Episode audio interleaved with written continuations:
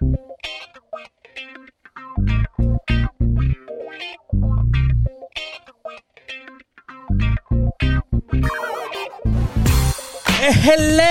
bienvenidos a un episodio más de que es la que episodio 130. Mi nombre es Frank y como siempre acompañado por mi compadre Rode.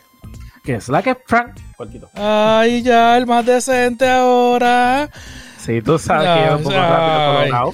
Como si no te estuviesen escuchando en los episodios anteriores. O sea, yo, no sé por qué tú te haces el, el más decente al frente de las personas, pero cuando escuchan todo el resto, Ajá, sí, sí, sí. soy una persona decente, pero quiero aprovechar el tiempo. Sí, ah, eso es, eso es, sí, porque se pierde mucho. Sí. ¿Qué es la que hay? ¿Todo tranquilo? Yeah. ¿Tu semana cómo ha estado? Fíjate, esta semana ha estado interesante porque no sabíamos qué ha pasado. Exacto. Este episodio sí se está grabando un poquito antes de lo normal. Bastante antes. Eh, pero entiendo que, que más feliz que nunca porque ya vamos a estar cerca de mis vacaciones. Pero podemos, podemos decir algo positivo. Estás grabando de día y el chimicuín está durmiendo.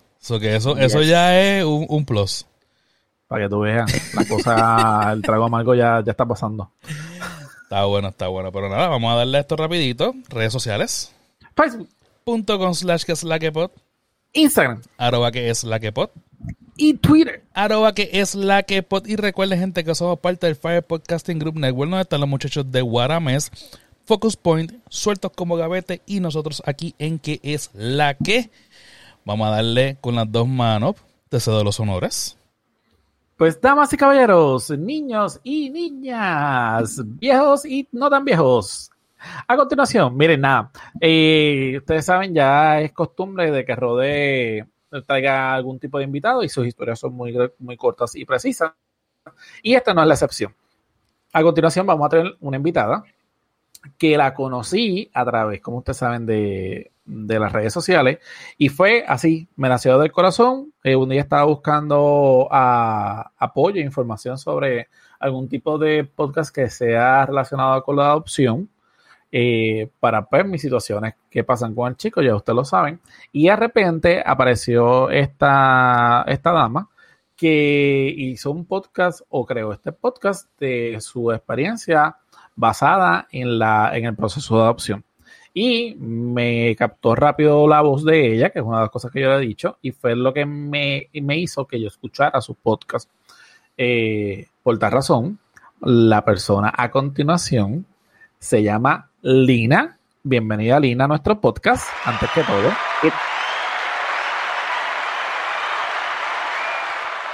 Ah, no entendía qué era eso. ¡Los aplausos!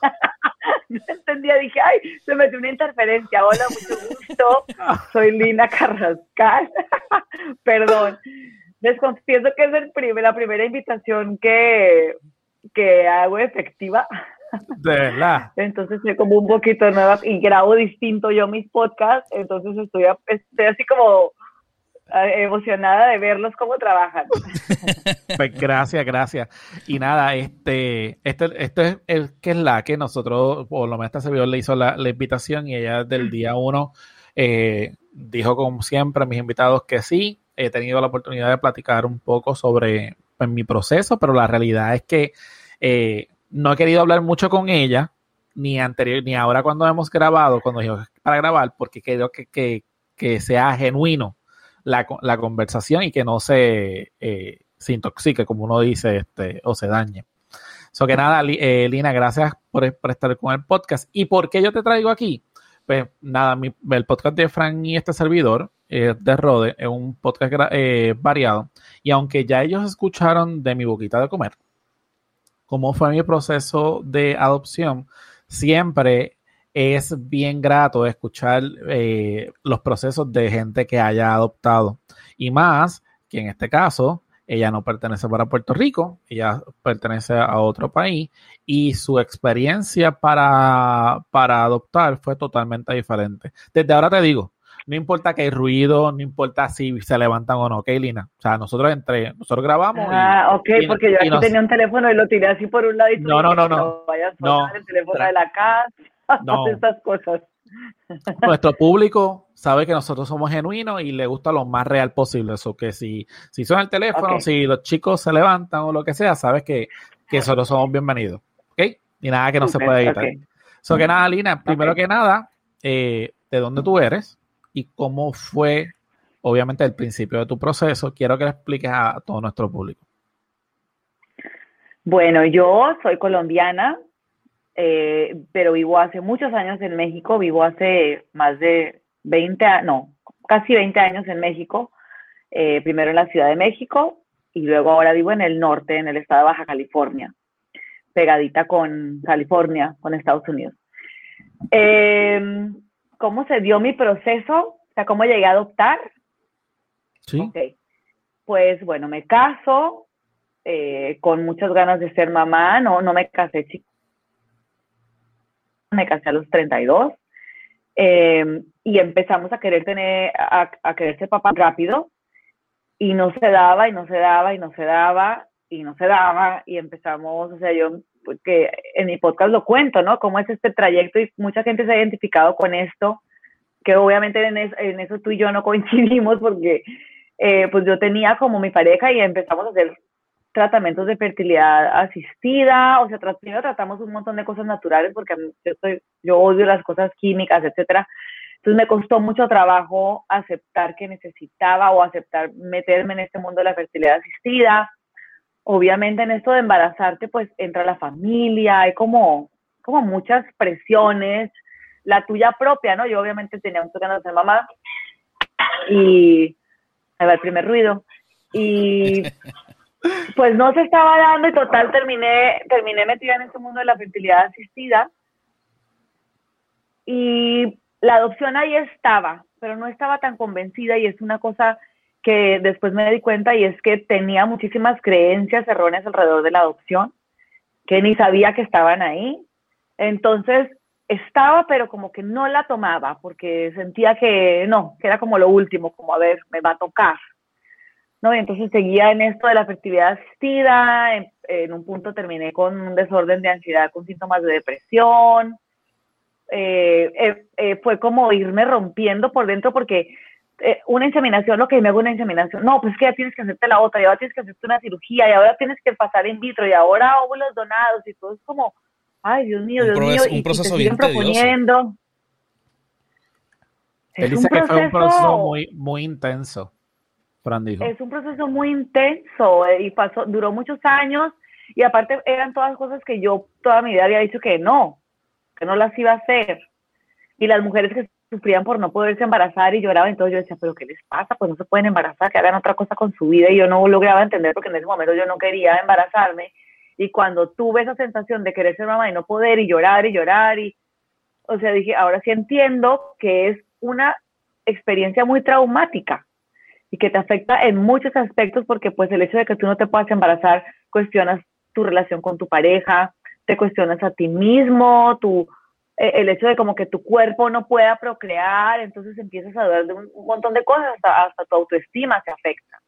Te pregunto, y la pregunta es muy genuina, ¿llegaste a un momento a sentirte menos que las demás porque no podías ah, quedar embarazada? Eh, no sé si menos que las demás, pero sí, eh, sí, sí me daba envidia cuando se embarazaban. Ok. Sí, Y sobre todo me daba, me parecía injusto cuando había unas que yo sabía que ni siquiera se querían embarazar, que no tenían esas, esas ganas de ser mamás y yo decía, pero yo sí quiero.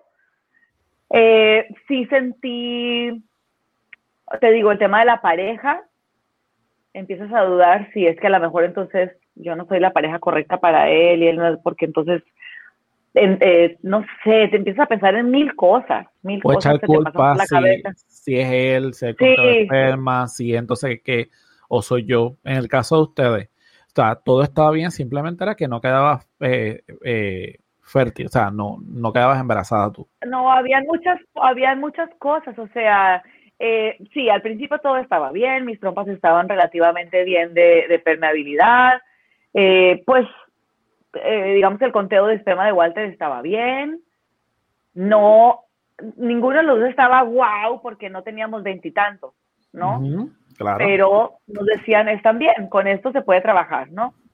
Eh, entonces, pues llega un punto en el que, bueno, la adopción se considera, siempre a mí siempre me había gustado, pero eh, hay, una, hay una escena del podcast que yo la cuento porque es que fue como un momento decisivo que yo llego donde un doctor después de que me habían dicho que tenía que usar óvulos donados y para mí eso fue muy, muy fuerte porque eso significaba que yo ya no podía ser mamá biológica, o sea, que ya mis hijos, yo no iba a tener hijos con mi carga genética.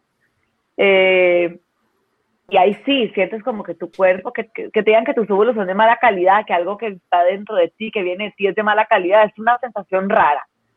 Y entonces eh, llegué a, no que, como que no quería aceptar eso.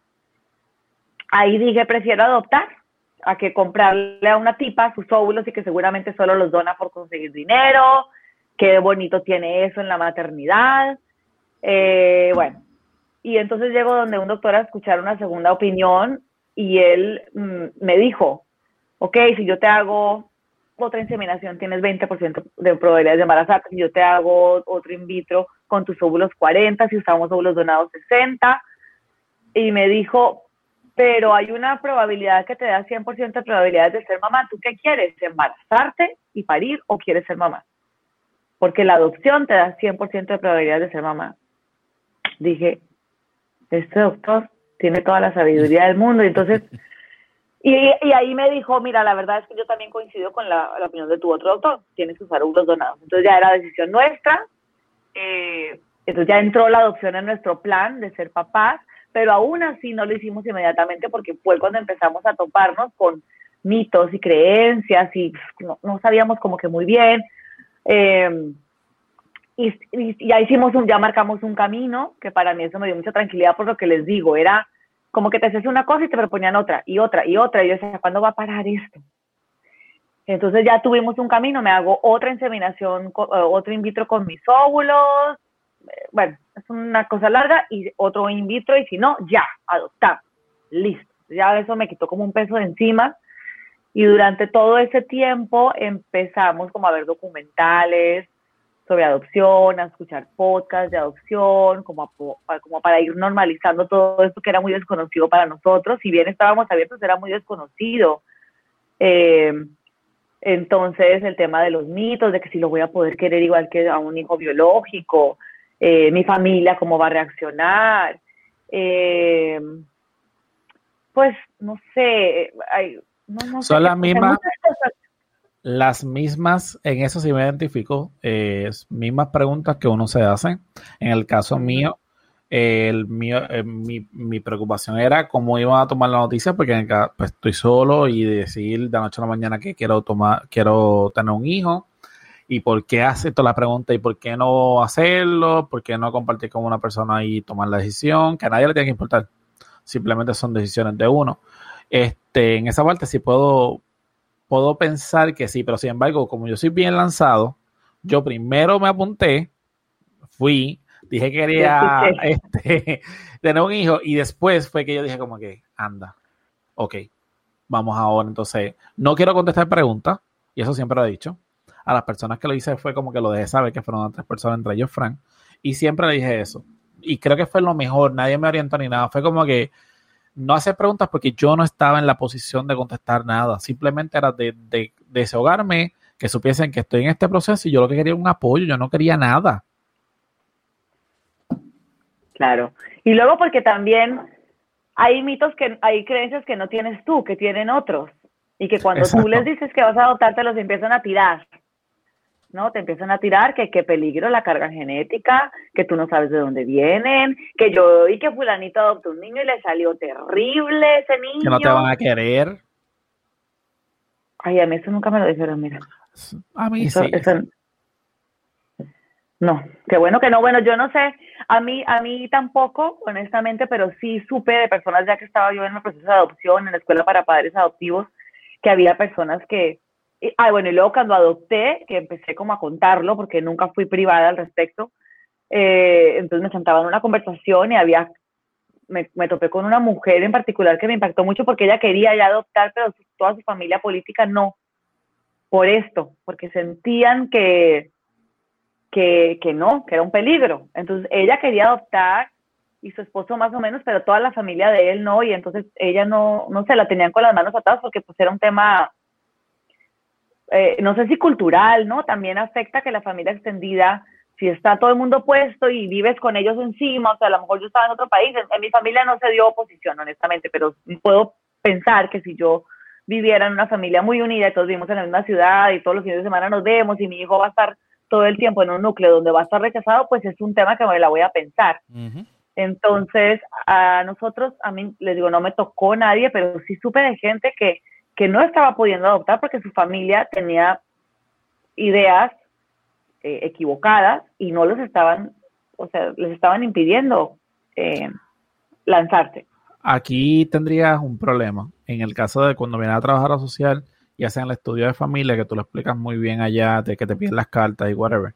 Eh, aunque el núcleo familiar más cercano seamos nosotros, tú y yo, que somos la pareja, pero si tus familiares más cercanos comparten, como tú dijiste, toda la semana y todo lo demás, eh, tienes que bregar el asunto y muchas veces te dicen, sabes que ese niño o niña lo que necesita es amor, o sea, necesita una estabilidad emocional.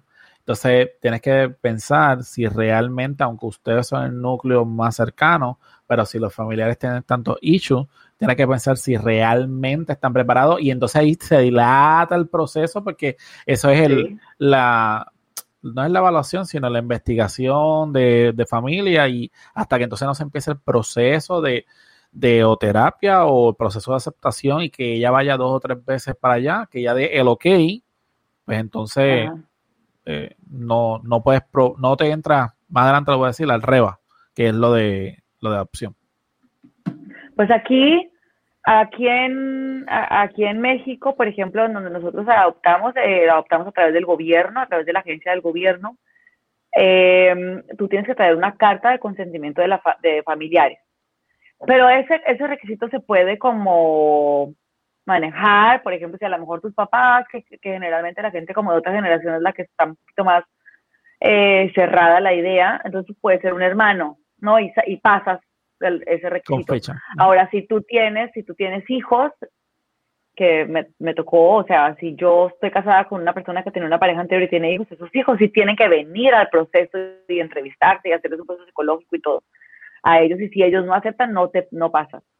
Y, me, y me enteré porque pues ahorita que, que saqué el podcast, la gente me escribe, me comparte mucho y como yo soy colombiana y en algún momento pensé adoptar en Colombia, entonces me han metido a grupos de, de madres adoptivas o familias adoptivas en Colombia y me contaron que allá parte del proceso traen a la familia adoptiva como a un curso para ellos y les explican y los que se me hace increíble, a nosotros no nos tocó esto, los involucran, no sé a cuán, qué tan extendidas, si solamente tus, los hermanos y los papás, no sé, pero también los involucran a ellos para que también se preparen para recibir, porque sí es cierto, o sea, si tú vas a adoptar un niño y lo vas a llevar a, a un núcleo familiar donde le van a estar haciendo mala cara o lo van a tratar diferente o lo van a, pues eso lo va a afectar. No le estás haciendo ningún bien a ese niño, lo estás haciendo que se sienta rechazado, diferente, eh, ¿no? Entonces, sí entiendo que es muy, muy importante esa parte.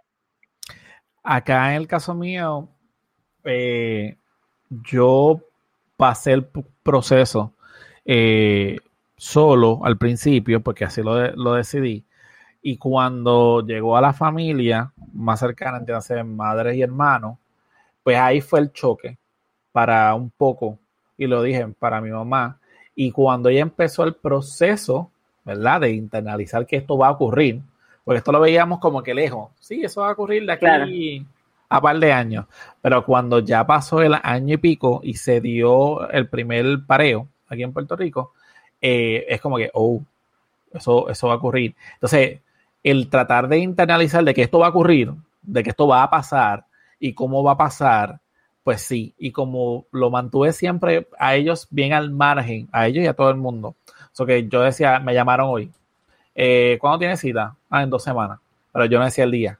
Cuando fui a hacer el día, pues ah, hoy es el día. Pues entonces, un poco para, para ellos ansioso por el hecho de que, que lo que saben información, pero no tienen, no, no lo tenían. que, pero todo fue por el proceso de, de, que no se dañara, como yo dije. Este, yendo un poquito, una de las cosas que me da mucha gracia fue que tú dices que cuando la gente se enteraba de que tú ibas para el proceso de adopción para buscar los papeles, acá anualmente yo tenía que renovar lo mismo, renovar lo mismo, todos los documentos. Y si era en junio, ya desde mayo yo tenía todos los documentos y una de las cosas que me destaqué con mi trabajadora social, me da que tú dices que cuando empezás a tocar la historia, tú te preguntaban, eh, ya había pasado, qué sé yo, dos o tres años, tenías que volver otra vez a, a contarlo, ¿verdad? Tú te respirabas hondo y volvías. Y que muchas veces tú, uno pensaba como que no es más fácil tú buscar y leer porque es que yo quiero Ah, cuando te preguntan lo mismo muchas veces durante el proceso, sí. Sí, sí, sí, te pasa. Yo no sé, fíjate que yo no sé si es que ellos están tratando de buscar si a lo mejor mentiste, porque, por ejemplo, en el caso de lo que me preguntaba muchas veces, ¿cómo se conocieron? ¿Y cómo decidieron adoptar? Ellos como que quieren asegurarse que tú estés convencido y comprometido con tu adopción que la versión y que la versión no cambie. Yo pienso que sí, porque me lo preguntó la psicóloga una vez, me, pidieron hacer una autobiografía, y en esa autobiografía un punto era cómo se conocieron y cómo decidieron optar. Luego me lo volvían a preguntar en entrevistas. Y luego cuando pasé a trabajo social, la trabajo social me lo volví a preguntar, creo que fueron como tres o cuatro veces que me hicieron esa misma pregunta en particular. Entonces yo pienso lo que tú dices, Frank, que, que, que están viendo a ver si, que las, si cambias tu versión. Y mira, yo como que ahorita entiendo cuando tú estás metido ahí y aparte estás con toda tu ilusión y ya quieres ser papá o mamá, pues, eh, digamos, no puedes ser eh, imparcial y, no entiendes muchas cosas, ¿no? Pero ahora que yo veo que, por ejemplo, se, hay adopciones que fallan y las familias, aquí nos, nos contaron que había familias que devolvían a sus hijos después de que se los entregaban. Bueno, eso me parece espantoso por no decir no sé qué otra palabra, porque siento que un niño que tú recibes, o sea que por mil razones no puede estar con su familia biológica y luego tú lo recibes y luego se vuelve, ¿verdad? Ese niño ya siente que nadie lo quiere en la vida y eso implica una persona dañada para la sociedad. Yo pienso que para siempre, no sé, para, yo a lo mejor exagero, pero para mí es como que ya le dañaron la vida. Y que por más chiquito, por más chiquito o pequeño que sea el, el chico o la chica, eso, o sea, inconscientemente le va a hacer el daño, o sea, eh, no, no hay forma de, reparar eso. Aquí se llaman segundas heridas. Le dicen cuando tú vas a los talleres, se llaman segundas heridas. ¿Por qué? Porque obviamente es la primera, el primer trauma de que fue removido por las situaciones y el segundo es segundas heridas, pero a diferencia de lo que tú mencionas en el podcast, y gente lo recomiendo antes de eso, eh, Lina, eh, nombre del podcast que no hemos hablado. Soy mamá, así ah, mi podcast se llama Soy mamá por adopción. Soy mamá por adopción. Ok, una de las cosas que ella, una de las cosas que ella dice, estamos tratando de ir lo más cronológica posible en su historia, ah. Pero eh, a diferencia de, México, ¿verdad? Que fue donde tú adoptaste, acá en Puerto Rico no te dan el niño hasta que ya es seguro. Eh, dices en tu podcast de que está en la, el proceso de adopción allá normalmente es los hogares sustitutos. O sea que el niño llegó. Eh, ajá, dime. Ah, claro, porque aquí en México varía muchísimo de estado en estado. Entonces, en el estado donde yo estoy, te los entregan en esa figura que se llama hogar sustituto en vías de adopción. Entonces, tú eres la, la, familia preadoptiva, pero, por ejemplo, yo tuve, eh, eh, antes de que, de que mis hijos fueran mías legalmente, fueron, estuvieron conmigo año y medio, en, en el que yo no era su mamá Adoptiva. digamos que en papel, en papel no eran, y yo tenía que pedir permisos para viajar con ellas decía, tengo estas niñas en hogar sustituto en vías de adopción, pero no eran mías. Bueno, y, pero hay otros estados donde pasa como en, como en Puerto Rico, que hasta que no eh, tienen ya la patria potestad, la institución que te los va a dar tiene adopción, no los, no los, no son adoptables aquí, en este estado sí. Pues acá en Puerto Rico yo también hice como tú, fue por el gobierno. Eh, y si los niños que ellos ya tienen la patria potestad limpia, ¿verdad? Sin ningún tipo de problema, son los que ellos ponen available, están disponibles. Mientras tanto, eh, puedes, a lo mejor hay como unas ferias para niños de 7, 8 años, 10 años, que posiblemente hacen unas actividades, ellos están, pero te dicen, eh, ese niño todavía le falta dos meses o tres meses. Y en parte, pues esos niños no tienen la segunda herida, aunque pues sí te toca el, o te pasa que cuando ya ese niño te, te, toca a ti, pues si te lo dejas por una semana, por dos semanas, un mes, y en ese momento, como quiera, pero digo que eso es suerte y verdad, en ese momento es el momento que tú compartes. Y obviamente, pues llega un momento que tú dices sí o no, o al fin y al cabo el niño, si tiene más adultos, dice, mira, ¿sabes qué? Solicita trabajo social, yo no me siento cómodo aquí, y ya, y he sabido de casos que han estado más de cuatro hogares, así que yo se lo he comentado a Fran, niños pequeños que tienen unas condiciones bien fuertes, o sea, de agresividad, que porque es pequeño, a lo mejor tú dices, ay, no, es que es pequeño, pero ellos, ellos saben. Y llega un momento, y eso también te lo explican aquí, que llega un momento que su conducta es así, porque ellos no quieren tener ningún hogar, porque ya su hogar principal, o sea, su casa donde ha estado eh, de adopción, ellos la consideran su hogar y no quieren perderlo. O que si ellos saben si yo me porto mal, a mí me van a devolver. Y si me devuelven, nadie me adopta. So que ese algunos, algunos estudiantes, algunos niños hacen la conducta. Es que, a ver, voy a nada más regresar rapidísimo, que estábamos hablando que a veces es fastidioso que te pregunten tantas cosas en el proceso de adopción, pero entiendo que no todo el mundo está listo para adoptar. Entonces, todas estas pruebas que te ponen del estudio psicológico, de que te preguntan 20 mil veces lo mismo, de que se aseguren que no estás diciendo mentiras, es porque se tienen que asegurar que la familia que va a recibir este niño es porque está, porque no, ellos quieren evitar esto, ¿no? De, de que se haya otra ruptura. Entonces, desde ese punto de vista, a mí me parece bien. Que nos hacen sufrir, sí, a los, a los papás adoptantes, sí, pero me parece bien porque ahora voy a lo que tú dices, a lo mejor nos toca una, un caso difícil y si tú no estás comprometido, o sea, si tú, si tú enfrentas la adopción como, ay, voy a ver cómo me va, a ver que me den un niño a ver si sí me gusta o no me gusta, pues entonces no estás ahí eh, en la actitud que tienes que estar. O sea, la adopción es una cosa lindísima, pero es una cosa difícil. Y obviamente varía muchísimo dependiendo de la, de, de, la historia del niño, de la edad, o sea, un niño de un año, un niño de tres años, eh, varía muchísimo. O sea, yo, me, yo cuando recibí a mis hijas y a los tres meses el cambio que vi, yo decía, Dios mío, tres meses es una vida para un niño que tiene un año. O sea, es el 30% de su vida. Entonces, asimismo, cuando te entregan un niño, pues es una, una película es un bebé y otra película es un niño de tres años y otra uno de seis y sí que peor unos hermanos, entonces eh, sí entiendo que sea que eso sea difícil y lo que tú dices, ¿no? Ayer justo hablaba con una psicóloga que, que a veces la, la, gente juzga a los niños a, que llegan por adopción y esto lo he oído muchas veces, tan malagradecido. Si ahora tiene casa y de comer y familia y ropa y muñecos como un favor. Se porta, y se porta tan mal con esos papás, muy mal agradecido, es que esos niños adoptados, no, ¿no? Porque es que me ha tocado oírlo, así me oigo, ¿no? Y es que tú no entiendes que a lo mejor él no quiere los muñecos, a lo mejor lo que tú dices, él quiere regresarse a lo que él conoce, que es su casa hogar, a lo mejor una cuidadora con la que lleva mucho tiempo. Son niños que se acostumbran a, a, a defenderse solos, entonces crean unas conexiones en su cerebro, literalmente su cerebro se conecta diferente al, cerebro de los niños que se llaman neurotípicos, que son el niño que nació, vivió, escuchó la voz de su mamá desde que estaba en la barriga, nació ahí, ahí la siguió escuchando, cuando lloraba alguien venía a cargarlo, tenía, o sea, es una vida distintísima a la de un niño que y que es lo que yo he dicho, hay gente que cree que porque los niños de pronto a mí me tocó un bebé que nada más lo separaron y ya, ya es mío, no hay ningún trauma, no, hay trauma desde el momento en que lo separan de su mamá biológica. Sí, claro. Y obviamente el trauma va aumentando si además hay maltrato de lo que puede haber, ¿no?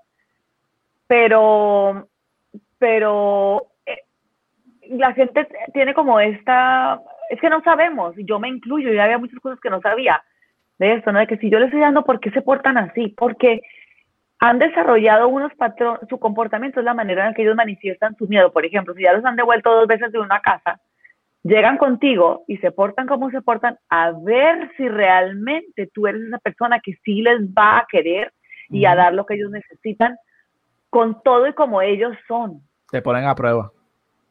Pues es una, manera, es una manera, es una manera en la que ellos reflejan un miedo muy profundo que tienen y me van a volver a devolver. ¿qué va a pasar conmigo? Este señor sí me va a querer, esta familia, si, si valgo, porque realmente parece que no, porque todo el mundo me devuelve.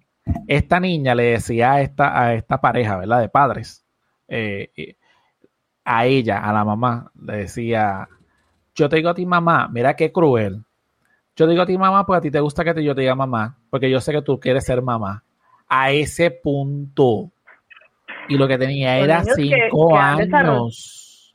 Ellos han desarrollado unas, son como animalitos indefensos que se están tratando de defender, entonces hacen cosas que, que a lo mejor a nosotros los adultos que no conocemos este mundo decimos, pero qué horror, es que como son.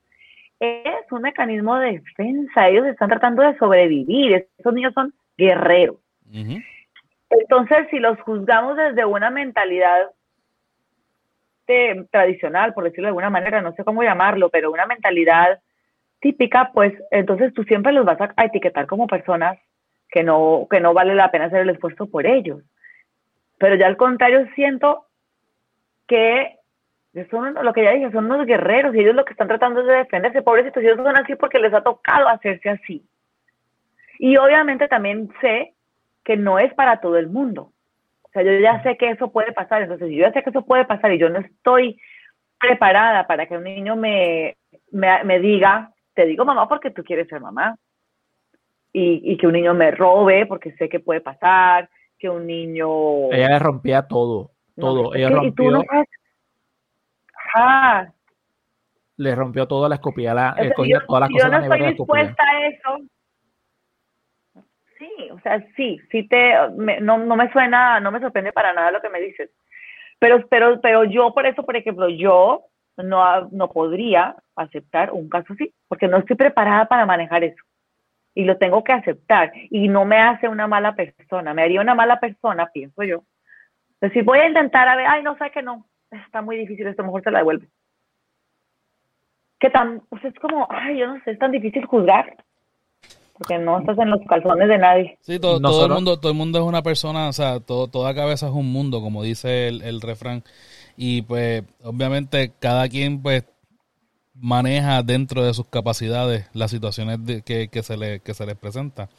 Pero una cosa que, que, que yo digo, o sea, a mí no me sorprende tanto que alguien devuelva a un niño cuando lo intentó adoptar si hay personas biológicas que los entrega. O sea, o sea, y no lo estoy diciendo porque volvemos.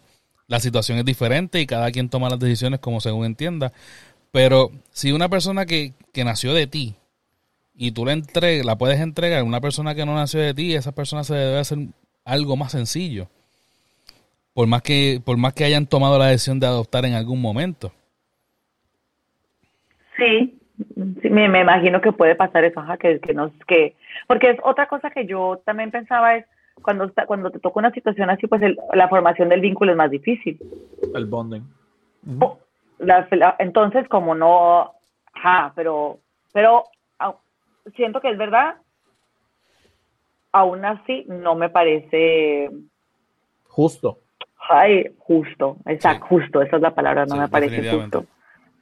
Inclusive, inclusive porque nosotros, no, inclusive, no es justo para nadie. Uno como adulto, pero uno como adulto, uno la depre la pasa o uno la tristeza la pasa y ya... Uno más la decisión. Exacto. Uno, uno, la decisión. uno decía aquí el golpe. Uno bota el golpe como tú aprendas. A beber, a jugar, a apariciar. Pero un niño no. Un niño bota el golpe en frustración, en rabia, en que me abandonaron. Pues yo soy el problema porque si mi mamá y mi papá me dejaron una vez y estas personas me están dejando, pues por tal razón es porque soy yo el problema. Y ahí em, empezamos los problemas psicológicos.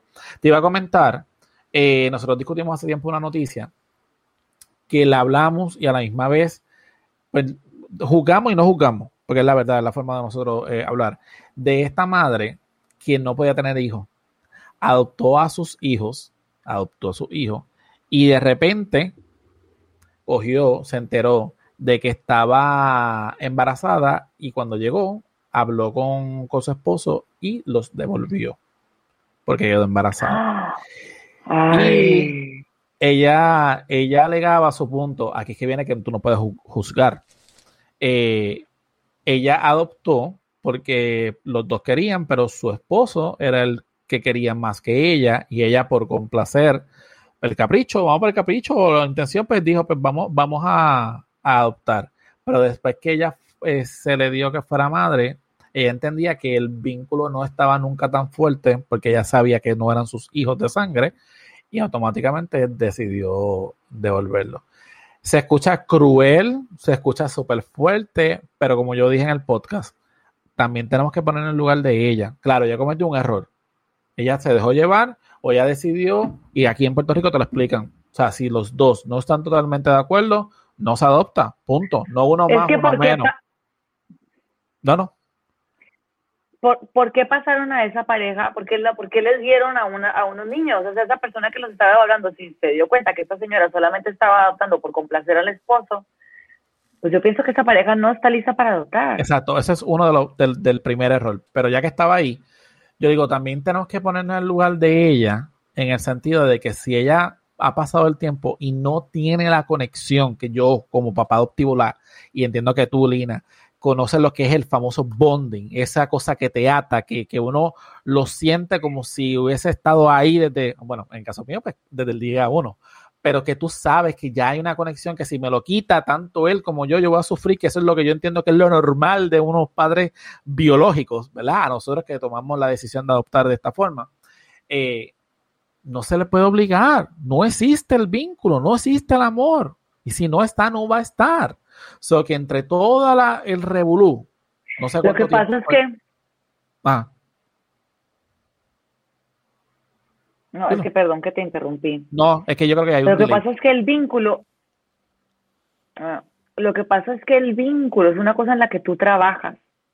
El vínculo no se da, o sea, es lo que yo le decía a alguien, se vale que tú al principio cuando tengas un niño que te está tratando mal, te cueste quererlo, eso se vale, pero tú lo tienes que trabajar. Eso no es una cosa que se da y yo, eso no es una cosa que se da, de lo, eso se da con una relación, eso se trabaja y, hay una cosa que yo sí quiero aclarar, porque aquí se está poniendo como muy negativa la conversación y no me gusta porque estos niños que llegan con esas actitudes, si tú los sabes acompañar, y yo creo, Rode, que, que bueno, es que no sé, porque no terminé de ver todo el episodio, pero tú que adoptaste un niño ya más grandecito, es una cosa que se tiene que, hay, que ayudarlos de manera diferente. A lo mejor si este niño te está diciendo eso, tú no le vas a ir a pegar una nalgada es lo que a lo mejor cualquier persona te dirá, es que cómo te va a contestar así, te va a decir que te está diciendo que, no sé, no puedes, porque su, bueno, no puedes de ninguna manera pegar, ¿no? Pero, pero si tú entiendes que su comportamiento de dónde viene, tú lo acompañas de manera diferente, y es que los papás que adoptamos tenemos que ser papás diferentes.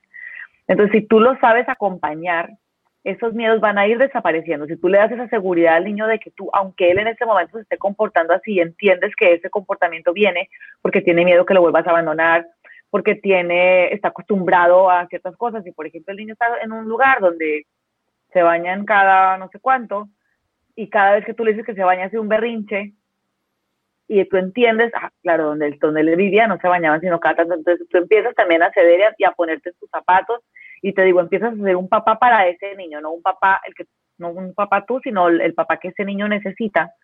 Esas heridas empiezan a curar y ese niño empieza a florecer. Y para eso adoptas.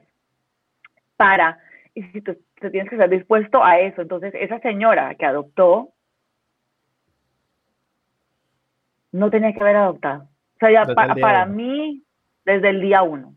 Desde el día uno no entendió la responsabilidad que estaba asumiendo y, si son dos, dos vidas enteras le dieron a ella y decidir que porque ya me embaracé entonces mejor las voy a devolver, yo no estoy de acuerdo.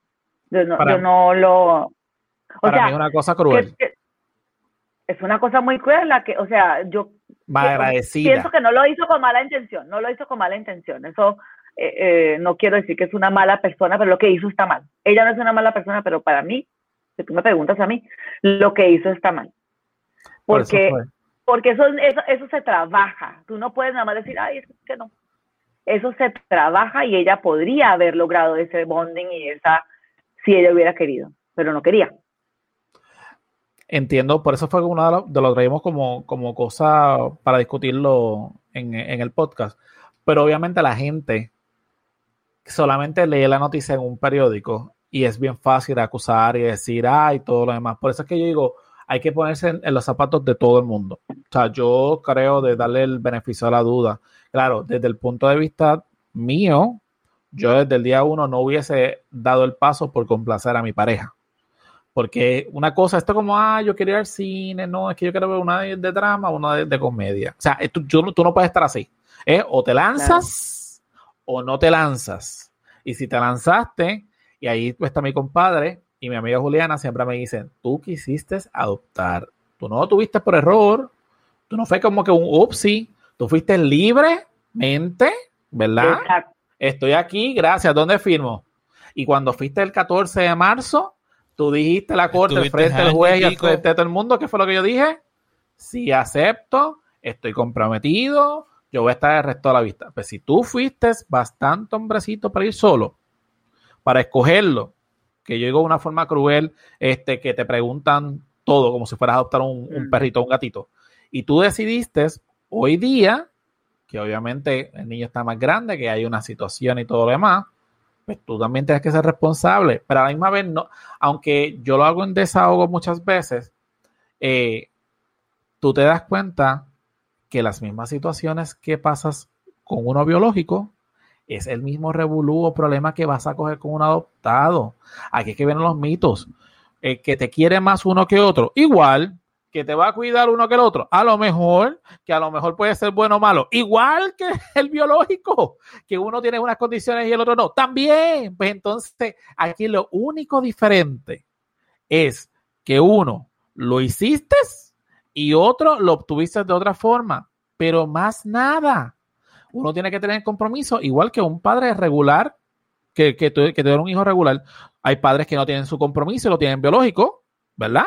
Y hay otros que nosotros decidimos tomar la decisión de coger este a lo mejor un poquito más de reto. Pero es lo mismo. Tuvimos un parto igual, tuvimos una espera de embarazo igual, tuvimos la misma alegría tenemos las mismas penas que todo. Que es cosa que tú has dicho en tu podcast y yéndome por ahí. Eh, tú hablas de la carta de Santa Claus. Me dio gracia, pero es la realidad. ¿Tú puedes explicar qué es lo de la carta de Santa Claus? Un poquito. Eh, es que yo no sé cómo es en, los demás países, en los demás lugares, pero aquí cuando yo, cuando nosotros presentamos esta solicitud, tú podías decir qué sexo querías y, una edad. O sea, podías en tu solicitud especificar, eh, solicito la adopción de un menor de sexo femenino, porque cualquier cosa, máximo de año y medio, de, entre un año y tres, o lo que tú podías decir. Pero aquí también, aquí es igual, tú coges y te empiezan a decir, ah, tú lo quieres blanco, negro, chino, lo quieres este, ojos grandes, marrones.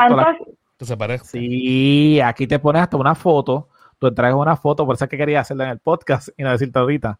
Eh, tú buscas una foto tuya y te dice, lo quiero más parecido a mí. Ejemplo, mi nene, si yo no digo normalmente que es adoptado, nos pasó ahora mismo tan reciente como el jueves, cuando fuimos. Estábamos hablando, Fran y yo fuimos a tomar café a un lugar y llegó mi nene y empezamos a hablar y conocía más o menos la situación, pero no sabía que era adoptado. Cuando viene el nene, ¡ah! Y de repente le digan, sí, él es adoptado. Y él, ¿cómo? Porque somos bastante parecidos y en actitudes. Eso que aquí tú, tú puedes pedir todo, a diferencia de lo que tú estás diciendo, de algunos países ya que tú no puedes pedir el sexo, acá tú puedes. Claro, si lo pones unisex, a cualquiera de los dos, pues tienes un poquito más la brecha que decir si quieres un niño bebé o masculino o femenino o lo que sea. Aquí, aquí, ajá, aquí también, eh, en, en, Colombia, hasta donde yo averigüé, no podías, es más, allá por tu edad, si tú eras un papá de más de 40 años, te tocaba de 3 años para arriba, si tenías entre 35 y 40, te daban de dos, así, según la edad, y no tenías ningún, nada que decir sobre el sexo. A mí no, a nosotros, digamos, la parte ya física, sí, sí hubo un momento en el que, eh, digamos que con la solicitud te pedían fotos.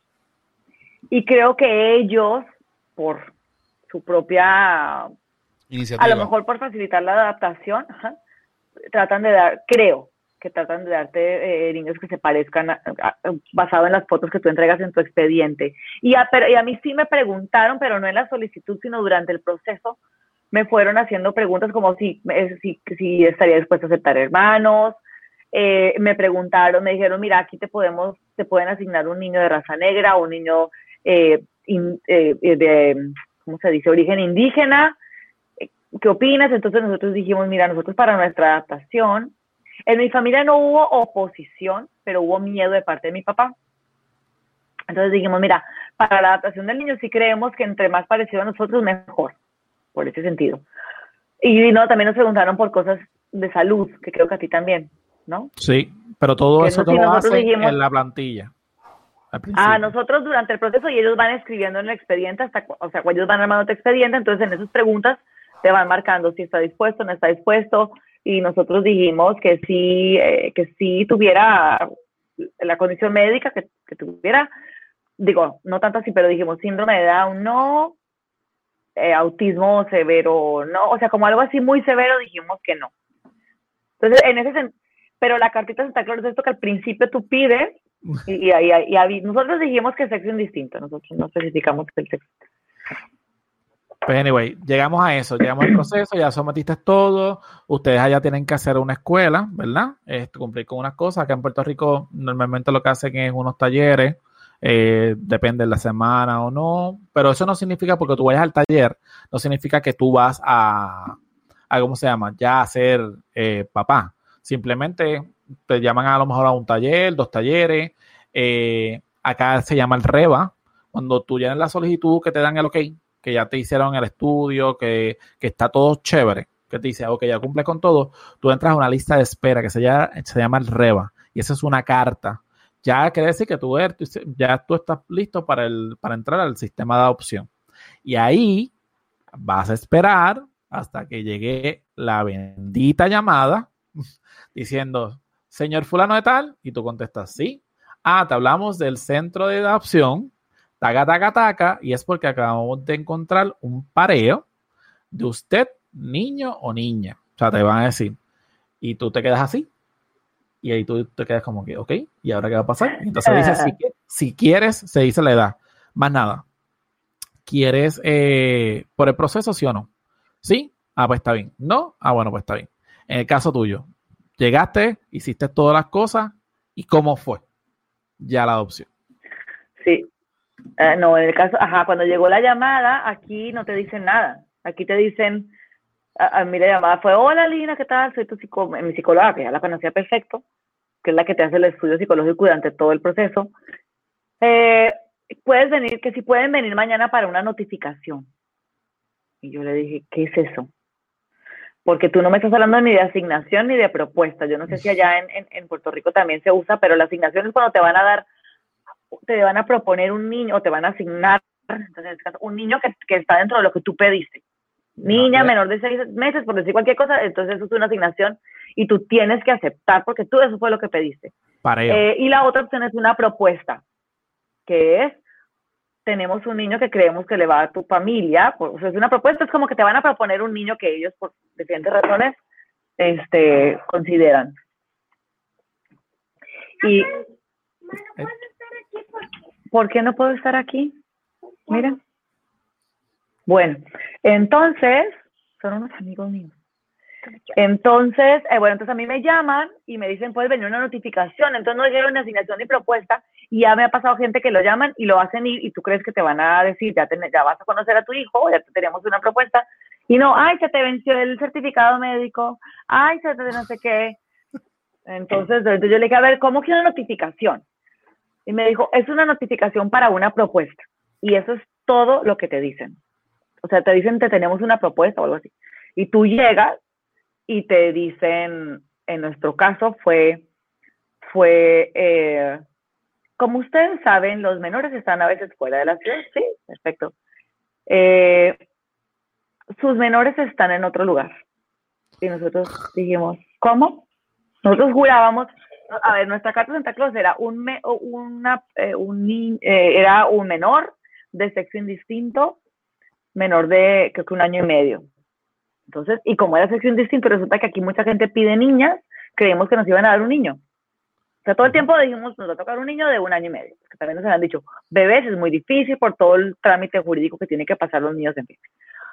Cuando nos dicen sus menores, y le digo, licenciada, ¿qué? ¿Perdón? Sí, sus menores están en otra ciudad. Son dos eh, gemelas menores a un año. Yo me fui de nalgas como que me le da mucha risa, mira, le da mucha risa esta historia. Entonces, eh, no van a salir videos, ¿verdad? No. Ok. Entonces, pues yo como que estaba en shock y mi esposo le dijo, sí, sí, porque teníamos que en ese momento contestar si íbamos a la otra ciudad a oír la propuesta. Entonces ahí sí ya vamos a la otra ciudad Y en la propuesta es cuando te dan detalles. Ahí sí, nosotros por ejemplo no sabíamos si eran idénticas o no, solo sabíamos que eran dos niñas gemelas de tal edad, ¿no? Y entonces ahí te dicen todo, todo, todo de por qué están ahí, una experiencia, te, leen eh, partes importantes de su expediente, jurídico. La psicóloga de esa oficina nos, eh, nos explicaba detalles, cómo eran, nos dijeron físicamente, son así asá, eh, de personalidad son así asá, ya están comiendo esto y lo otro, han pasado por este tema médico, em, no me acuerdo qué otra cosita, y entonces ahí es cuando te dicen, ¿aceptas? Ahí, o sea, en la llamada no te dicen absolutamente nada, tú tienes que llegar con tu pareja a sentarte a que te digan todo esto. Entonces, ¿aceptas? Sí. Ah, bueno, no, y nosotros nos dijeron, nos muestran el mamotreto de expediente, ¿quieren leerlo para tomar una decisión? No, no, no, ya, o sea, obviamente hicimos todas las preguntas que teníamos que hacer. Eh, bueno, eso después te los tendré que decir. Y y ya que habíamos resuelto nuestras dudas, nuestras preocupaciones respecto de específicamente del pasado, que todo estuviera bien, que realmente la adopción fuera lo mejor para ellas. Eso queríamos saber, porque, bueno, eso será tema de otro momento, pero pues no siempre se hace de manera correcta. Y luego, cuando los niños están adultos, se enteran que si había alguien, entonces hay traumas en ti. Eh, entonces dijimos, no, no necesitamos nada más. Ya con todo lo que nos dijeron, es sí se aceptamos. Entonces te dicen, quieren ver una foto. Acá lo hacen todo con PowerPoint. Ah, no, nosotros, nosotros no, no, te van diciendo una conversación, este, y, y entonces te muestran la foto. Entonces en este caso nos mostraban la foto de nuestras muñequitas. ¡Ay! Eso es un momento así. Y luego eh, yo había oído muchas historias, obviamente, que, de que estaban ahí, de repente habían la oficina y entraban con los niños, ¿no? A nosotros nos dijeron, ya están aquí. ¿qué? Y ellos no sabían en qué momento iban a abrir la puerta, iban a entrar con, con las niñas. Y no fue así, nos dijeron, eh, quieren firmar todos los documentos de entrega, pues la parte, de, el acta de entrega en hogar sustituto en vías de adopción, que vamos a entregar a estas niñas en hogar sustituto en vías de adopción. Entonces tú firmas todo y nos dijeron, los quieren firmar para que cuando se las entreguemos ya, pum, se puedan ir a su casa. Entonces firmamos y nos dijeron, están en otra oficina. La vida hermosamente caótica de una madre. Para que las, para que vayan a comer, yo las alcanzo al ratito, voy a terminar de hablar con mis amigos y luego las, y luego las voy a alcanzar, ¿ok? Sí, ya estamos, ya estamos casi ahí. Ya terminaron la película. Espérenme un poquito, ven, aquí acompáñenme a conversar. Toda la película, es que no, ven casi televisión, entonces voy a retomar. Eh, ¿Firmaste los documentos? Ok, entonces, sí, firmamos los documentos y estábamos en un lugar que nunca habíamos estado en esta oficina o sea, es la misma institución del gobierno, pero la oficina en otra ciudad. Entonces ahí vamos caminando, no, están en otra oficina, no sé qué, y subimos, ay, ay, ay, y nosotros llevábamos unos regalos que les habíamos hecho, y yo les explico a mis hijas, o sea, porque leemos libros en los que las mamás preparan una maletita para ir al hospital a tener a sus bebés, yo también preparé una maletita para ir por ella, con pañales y todo, porque ya sabía su edad, y les hicimos un regalito, eh, y entonces ya llegamos y subimos y las tenían cargadas dos funcionarios de, de donde estaban y nos, la entregan, nos las entregaron. Y están dormidas, estaban dormidas y nos las entregaron. Y una de ellas ah, se despertó inmediatamente, la que yo recibí, la otra se quedó dormida y siguió durmiendo en los brazos de mi esposo.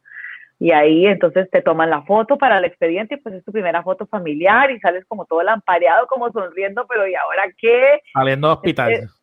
Este, sí, y, ¿qué más? Y pues yo pensé que ellas iban a llorar y no lloraron. Mm. Porque posiblemente no había apego. Porque a mí me explicaron lo mismo. Mi hijo cuando llegó aquí, de dos años, él estaba dormido. Tan pronto levanté, yo Hola, llegaste a casa de papá, abre los ojos. ¿A ti no... dime. ¿No te tocaron visitas, verlo varias veces antes de...? No, porque el ah. bonding, a eso es que voy, el, el, bonding fue inmediato. Tan pronto yo lo vi por primera vez, él fue el que él me eligió. Habían varios niños en la casa y eran mayores y todos ellos me atacaron y me hoy me estaba contando la historia porque me preguntaron y me empezaron, yo sé pintar, yo sé dibujar, no, yo sé hacer esto, y todos estaban como que, lleva a mí, era una casa normal, o sea, una casa de, una señora, este, y de repente él fue el que buscó un carrito, se sentó y me señaló, no hablaba, nada.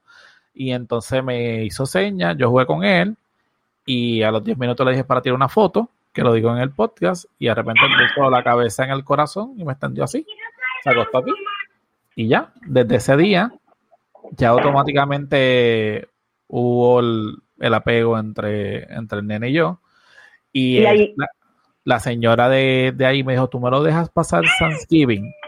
Y yo le dije, claro, yo no tengo problema, si espera hasta ahora, nada que ver. Y pasó Thanksgiving y después de Thanksgiving, ahí fue que me lo trajeron a mi casa y nunca más se fue de mi casa, ¿ya? Y llegué y le dije, llegué a esta casa de papá. Papá, dijo así, papá, ya, se quedó. Me derrito, me derrito, me derrito. Aquí, aquí sí tenían más de dos años y medio te toca, y ahora también si son chiquitos, tienes que hacer visitas yo en ese momento como que no lo pensé, pero ahorita hablé con una psicóloga que dice que es muy sano eso para que los niños, porque como ya hablamos, ellos están en un lugar y están acostumbrados a ciertas personas, a olores, a luces, a todo. Entonces un cambio abrupto es, es difícil. Entonces te hacen como que los visites y, y pases una semana, una hora diaria y ya luego te los entregan. Sí, sí, en esas visitas todo fue bien, porque también lo que tú dices, a lo mejor el niño dice que no. Entonces a nosotros no, nos las entregaron, nos, nos las entregaron y divinos porque los habían, las habían vestido, les pusieron los vestiditos nuevos, unos zapatitos, unos moños, tatates, este, y, y ya las subimos al carro y nos vinimos con ellas a la casa. Y desde el principio, sí, sí fui viendo cómo les cambiaba la expresión, eh, pero Ay, no. bueno, el primer día es, es, pues es ya, ya te sientes mamá, empiezas a ver cómo un niño depende de que tú le des de comer, de, que lo calmes. eso, eso es que es ser mamá que como que yo quería vivir, ¿no? De, de cuidar a alguien, pienso yo que, que eso es toda la maternidad, cuidar, enseñar. Eh, entonces, la verdad yo para, nosotros fue muy bonito muy, muy, muy, muy bonito. Vivimos una experiencia rosa, sabemos que nuestra experiencia no fue de las experiencias duras. Hay cosas que yo veo que ahorita no voy a decir porque pues que no son tan típicas. Venían con un retraso en el desarrollo, pero pues qué importa. Igual que Y aparte se empieza a notar tan, tan, tan rapidísimo como empiezan a florecer. Eso es maravilloso. Eh, Ah, y nosotros el apego. Entonces, no, la, nuestra tarea era físicamente estar pegados. Dormíamos juntos los cuatro, nos las colgábamos con rebozo todo el tiempo. Eh, pues eh, sí venía familia, no hicimos mucho, digo, vinieron, no hubo así como una, todo el mundo llegó, no, fueron llegando unos, luego otros, a lo mejor dos días después llegaron como tres parejas, todo el mundo pues súper feliz pero nuestro, nuestro proceso de, de vínculo fue muy rápido, fue muy rápido y para mí sentirme mamá fue casi inmediato, entonces eso me gustó mucho, fue muy bonito. Más o menos fue eh, igual que, digo en ese sentido, en el caso mío, eh, cuando Víctor llegó a casa, automáticamente fue una de las cosas que me habían dicho. Yo necesito que primero el vínculo sea con papá ¿verdad? Y después abuela y después los tíos y no sé qué. O sea que el primer día estuve acá todo el día con calma, vamos a comer, jugar, no sé qué. Inclusive, siempre lo cuento, una de las partes más cómicas fue el bañarse. Yo decía, ¿qué hago? Se va a dejar tocar, no, se, va a dejar, se va a dejar tocar, no se va a dejar tocar, se irá para atrás porque volvemos a lo mismo. Llegaste por la mañana, te levantaste en aquella casa esta mañana y, y ahora por la tarde estás en otra.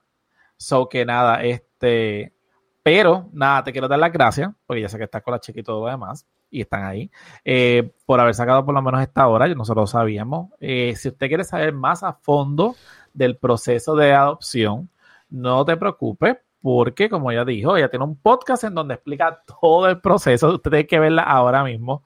Ha sido atacada por dos niñas, eh, que están como que, mami, mami, mami, ahora. Yo quiero So escuchar, yo que- quiero escuchar, yo quiero escuchar, yo quiero escuchar. Exacto, yo quiero escuchar, no, yo quiero hablar. Y si con uno es difícil, ella tiene dos al mismo tiempo, ¿ok? So que eres una titana, como diría- diríamos acá. Le invito a que pasen por su, por su podcast. Otra vez, dale la promo, Lina. Eh, el podcast se llama Soy Mamá por Adopción. En la página web soymamaporadopción.com encuentran todas mis redes. Está pues en Spotify y en todas las que puedes escuchar podcast y también lo subí a YouTube porque hay mucha gente que no, no se le da estas aplicaciones de radio. Entonces ahí me Ella- encuentran. Soy mamá ella- por adopción. Eh, Ella es famosa. No te preocupes, como quiera, la- la- la- las direcciones del website, de YouTube y todo eso van a estar en las notas del episodio, o que vayan a las notas del episodio Ah, y van a conseguir directamente los links. De verdad te agradecemos un montón por haber aceptado la invitación. Esta es tu casa en confianza. Si quieres volver en confianza, este, hablamos de lo que sea, no nos atamos a un tema en específico. Y si quieres, este, ¿verdad? Este, seguir este, ¿verdad? Con las aventuras y contarlo nuevamente para que nuestros podcast escuchas también sepan qué está pasando aparte de tu podcast, pues estás bienvenida. Yo como quiera quisiera emplazarla Muchísimas ahora. gracias por la invitación. Yo, Lina, yo sí te voy a emplazar públicamente como yo con algunos invitados y yo te vuelvo a traer otra vez con más tiempo y con más calma para hablar de otros temas, a lo mejor no de adopción, pero cosas que se ven por ahí. Ella vive, eh, como ella dijo, en, en México y me gusta tener otro punto de vista que no sea de acá de la isla de Puerto Rico. Ya hemos Sí. hecho podcast con Perú y otros, y otros países. So que nada, te extiendo un beso, un abrazo. Dale, dale que escucha ahí. Hola, un beso y un abrazo. Sabes que esta es nuestra casa y gracias por habernos dado la oportunidad y el tiempo de, de sa- que sacaste para estar con nosotros. So que Y ya con esto, Ahora. redes sociales. Facebook, Punto com slash que es la que pod, Instagram arroba que es la que pod, y Twitter. arroba que es la que pod. ¿Y qué es lo que tiene que hacer la gente, Rode? Si usted le gustó este episodio, simplemente le tiene que dar like, darle share, compártelo. Y después que escucha este episodio, va al podcast de ella y automáticamente le da like, share y dile si te gustó o no te gustó. Donde mismo consiguen estos episodios, pueden conseguir el podcast de Lina en confianza. También les recordamos a la gente que somos parte del Fire Podcasting Group Network, donde están los muchachos de Guaramés, Focus Point, Sueltos como Gavete y nosotros aquí en Que es la que. Nuevamente, Lina, muchas gracias por estar acá con nosotros. Ay, a ustedes, me la pasé muy bien. Sí, queda, sí quedan muchas cosas de las que hablar. Esto es un tema largo y de, Definitivo, Yo definitivo. lo de sé. conversar. ¿Algo más, compadre? No, que escuchen el podcast, está bien bueno. Me faltan solamente dos capítulos para terminarlo. Un abrazo, gente. Los dos mejores, los dos mejores. lo sé. Dale. Bueno, un abrazo, gente. Chao.